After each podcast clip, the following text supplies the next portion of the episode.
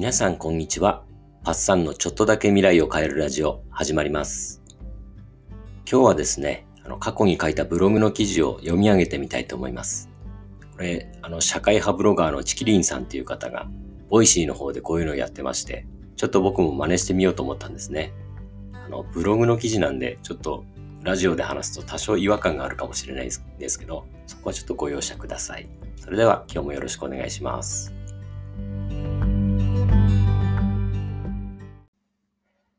コミュニケーションベタを解消。あなたを救う名著。7つの習慣より、第5の習慣。まず、理解し、理解されるを指摘解釈。近しい間柄でこそコミュニケーションは難しい。そう思うことはありませんか？例えば、妻、または夫に、ちょっとした悩みや困りごとのようなものを相談されたとします。こうすりゃいいじゃん、とアドバイスしたら、なぜか不機嫌にさせてしまった。がっかりされてしまった。答えたこちらとしては、なんだよという気持ちになりますよね。僕は何度もありますよ。その度にギクシャクとした空気が流れるんです。よく男性と女性の脳は違うとか言われます。それは確かにそうなのかもしれませんが、今回お話ししたいのはそれとも違う、もっと本質的なコミュニケーションのヒントです。関係のそこまで深くない間柄ならば、雑談のテクニックなどでやり過ごせる部分もあるでしょう。さっきの例だって、きっとそこまで空気悪くなりません。しかし、家族や友人、恋人などの重要なパートナーの場合は、期待値が違います。他の人より深い共感を求めているのです。その欲求を満たす良い関係を築こうとする場合は、ごまかしが効きません。あなたの人格は絶えず周囲に放たれ、あなたがどのような人間であるかを伝えている。コビ博士の言葉です。つまり、言葉からだけではなく、仕草や雰囲気から思った以上に相手に伝わっていると言います。そう考えるとちょっとへこみます。なぜなら、僕の家族は本当によく揉めるからです。僕の人格のしょぼさがダダ漏れしてるからですか、と悲しい納得をしてしまうんですね。しかし、これからも家族を続けていこうとする限り、コミュニケーションを諦めるわけにはいきません。では、今回もコビー博士の7つの習慣からヒントをもらいましょう。私たちのコミュニケーションは失敗だらけ。私たちは相手の話を聞くとき、相手を理解するために聞いているわけではない。次に自分が何を言うかを考えながら聞いている。とコビー博士は指摘します。いきなりぎくりとしますよね。確かにそうかもしれません。さらに人は自分の価値観を通して物事を見ています。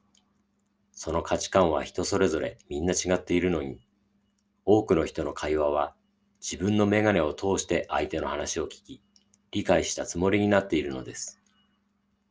そして相手の話を聞き終わらないうちに自分のメガネで見た助言をしていることが実に多いとコビー博士は言います。なるほど。先ほどの例で相手をがっかりさせた理由はそこにありそうです。気をつけるべきコミュニケーションの失敗例。1、評価する。相手が話し終わらないうちに評価し始める。2、質問する。自分の視点から根掘り葉掘り質問する。それが望む答えが返ってくるまで続く。3、解釈する。自分の動機や行動をもとにして相手の動機や行動を説明する。4、助言する。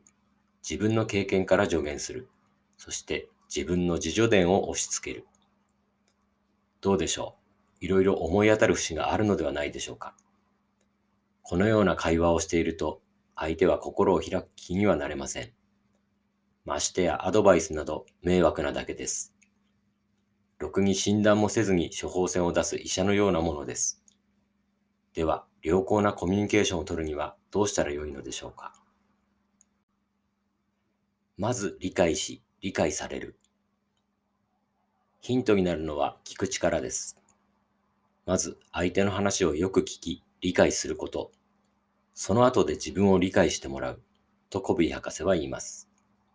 あくまでも先に、まず相手を理解する、です。先に述べた失敗例に気をつけながら、どのように相手の話を聞いたらよいのでしょう。共感して聞くためには、第一、オウム返しをする。最も初歩的な段階です。例、息子、学校に行きたくない。親、そうか、学校に行きたくないんだね。もちろん不十分ですけど、いきなり評価や解釈を始めるよりはマシです。段階2、相手の言葉を自分の言葉に置き換えて話す。例を挙げましょう。息子、学校に行っても意味ないよ。親、そうか、勉強が役に立たないと思うのかな。相手の立場に立って考えを理解しようとします。段階3、相手の気持ちを考える。相手がどのような感情で話しているのかに注目します。それはがっかりだったね。嬉しいね。などと一緒に共感します。できなければ何々だったのかな？と聞いてみます。段階4、2と3のミックスです。相手の言葉と気持ちを取り込み、自分の言葉で表現してみる。これによって相手を理解しようとする気持ちが深まります。この時、評価せず解釈したり自助伝を持ち出してはいけません。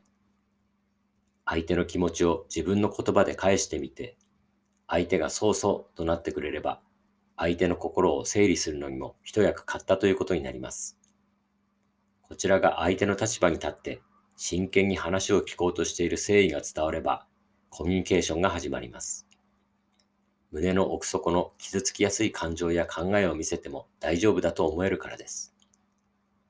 あくまでも相手の視点に立って、相手の見ている世界を見ようとすること、自分のメガネを外すこと、こうして心の交流が始まります。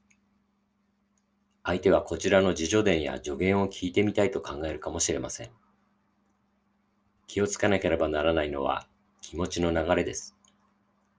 相手が論理的に反応しているときには効果的に質問して、時には助言を与えることができます。しかし、感情的な反応を見せたら、再び共感して聞く姿勢に戻ります。順序は、信頼を築き、感情を整え、論理で会話する。あくまでもこれです。つまずいたら前に戻ってやり直す。以上が第5の習慣。まず理解し、理解されるから学んだことです。これは最近ちょっとギクシャクしてるかな？という時に効果を発揮しそうですね。ポイントは相手を変えようとはしていないところ。まずは自分の聞き方を変えてみる。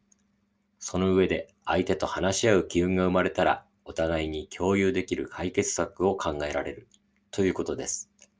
僕も今度家族とうまくいかないときはやってみます。今回はこの辺で。